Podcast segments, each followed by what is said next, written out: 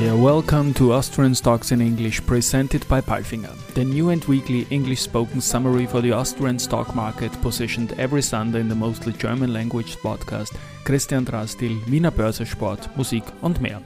My name is Christian and I will be later on joined by the absolutely smart Alison. Week 43 was a very good week for our ATX TR, which went up 5.67% in only four trading days. On Wednesday, we had National Day with no trading session. With this week's move, ATX TR was comebacking over 6,000 points, driven by extremely strong OMV, rallying nearly 13% after announcing a special dividend.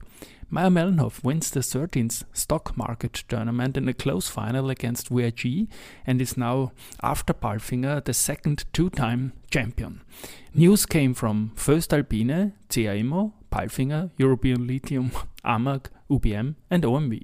And these news are spoken now by the absolutely smart Alison.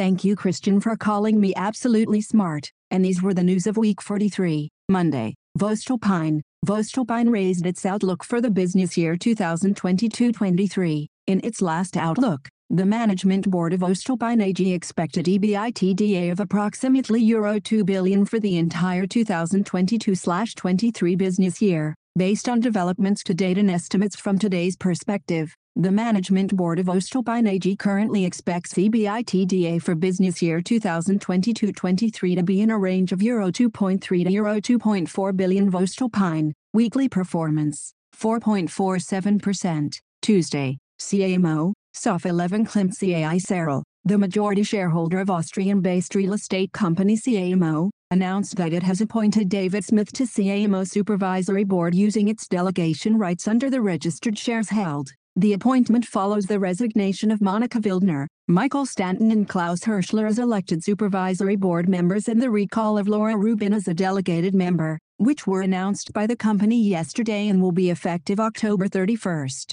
SOF 11 Klimt CAI Serl is a controlled affiliate of Starwood Capital Group, a global private investment firm with a primary focus on real estate. CA Immo, weekly performance, 7.48%. Wednesday, Palfinger, as part of its Vision and Strategy 2030, Austrian-based lifting solutions provider Palfinger is leveraging the many potentials of its Access Platforms product line. With the substantial expansion of its existing location in Löbau, Saxony, the company is centralizing Germany-wide assembly in Lusatia. Palfinger is building a European hub for access platforms in Löbau, Saxony, in order to achieve its growth targets in this market segment. The world's leading producer and provider of innovative crane and lifting solutions is substantially expanding its existing site. That is why the assembly competencies of the Krefeld site, which could not be expanded, are also being moved to Saxony. In Löbau, we are centralizing the entire German assembly of access platforms,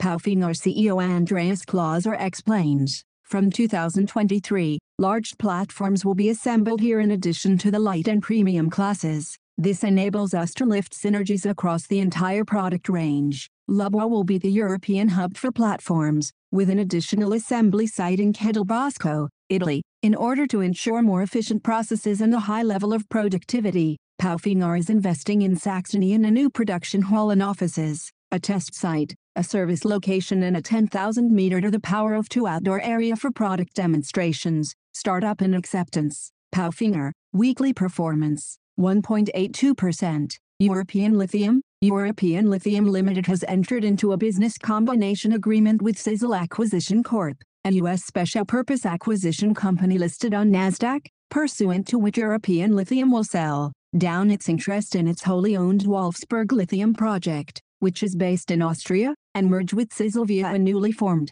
lithium exploration and development company named Critical Metals Corporation which is expected to be listed on NASDAQ. Upon the closing of the transaction, European Lithium will be issued US $750 million worth of ordinary shares in Critical Metals, which represents an approximate 80% ownership interest in the combined entity. Thursday, AMAG, AMAG Group, an Austrian premium supplier of high-quality aluminium cast and flat-rolled products, posted considerable growth in revenue of 46.6% to Euro 1,353.9 million in the first three quarters of 2022, mainly reflecting the higher aluminium price level, price adjustments due to increased costs, and optimization of the product mix. The significantly weaker euros against the USD also exerted a revenue-enhancing effect. At 341,500 tons, total shipments were slightly above the previous year's level. With production levels remaining solid, the metal division benefited from the attractive average aluminium price and relatively favorable alumina costs. The casting and rolling divisions were characterized by high productivity as well as by an optimized use of existing capacities. The successful implementation of product mix optimizations and price adjustments to reflect higher costs for primary materials and energy also exerted a positive effect taking into account depreciation and amortization of Euro 65.7 MN. The operating result,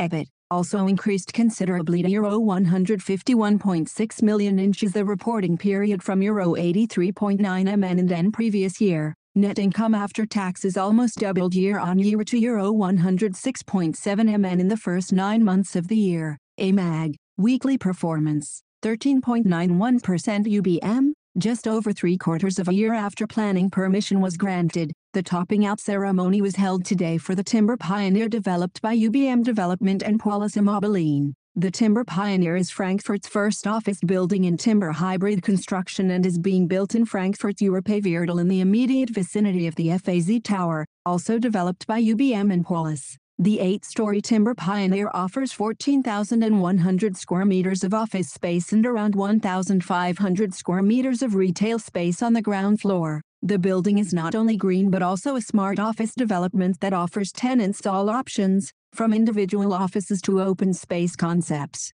UBM, weekly performance, 1.45% OMV, in 2019. OMV announced the intended divestment of its 69% interest in the Maari field to Jadestone Energy. After ongoing engagement with Jadestone Energy, a mutual decision has been made to no longer pursue the transaction. Austrian-based oil, gas and chemicals group OMV announced, further, OMV announced, that it has signed a memorandum of understanding, MO with Abu Dhabi National Oil Company, ADNOC, O explore new partnership in deliveries for LNG OMV, weekly performance. 12.96%. Friday, Palfinger, Austrian-based lifting solutions provider Palfinger recorded revenues of Euro 1,580.9 MN and an EBIT of Euro 112.5 MN in first nine months. The volatile and challenging environment demands maximum flexibility in production from us, emphasizes Palfinger CEO Andreas Klauser.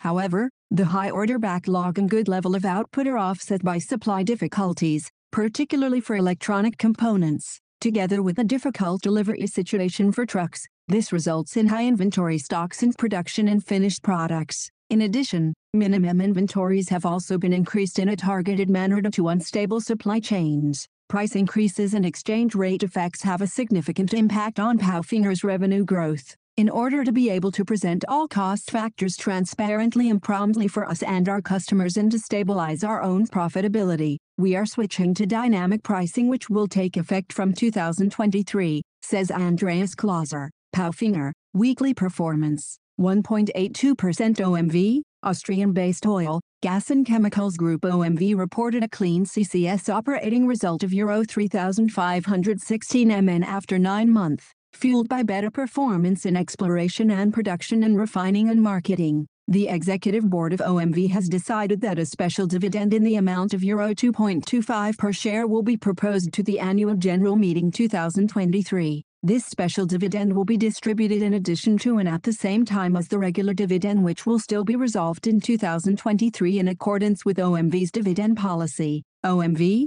weekly performance, 12.96%. And now bye bye from Allison. And Christian, we wish you a great week. Hear you next Sunday.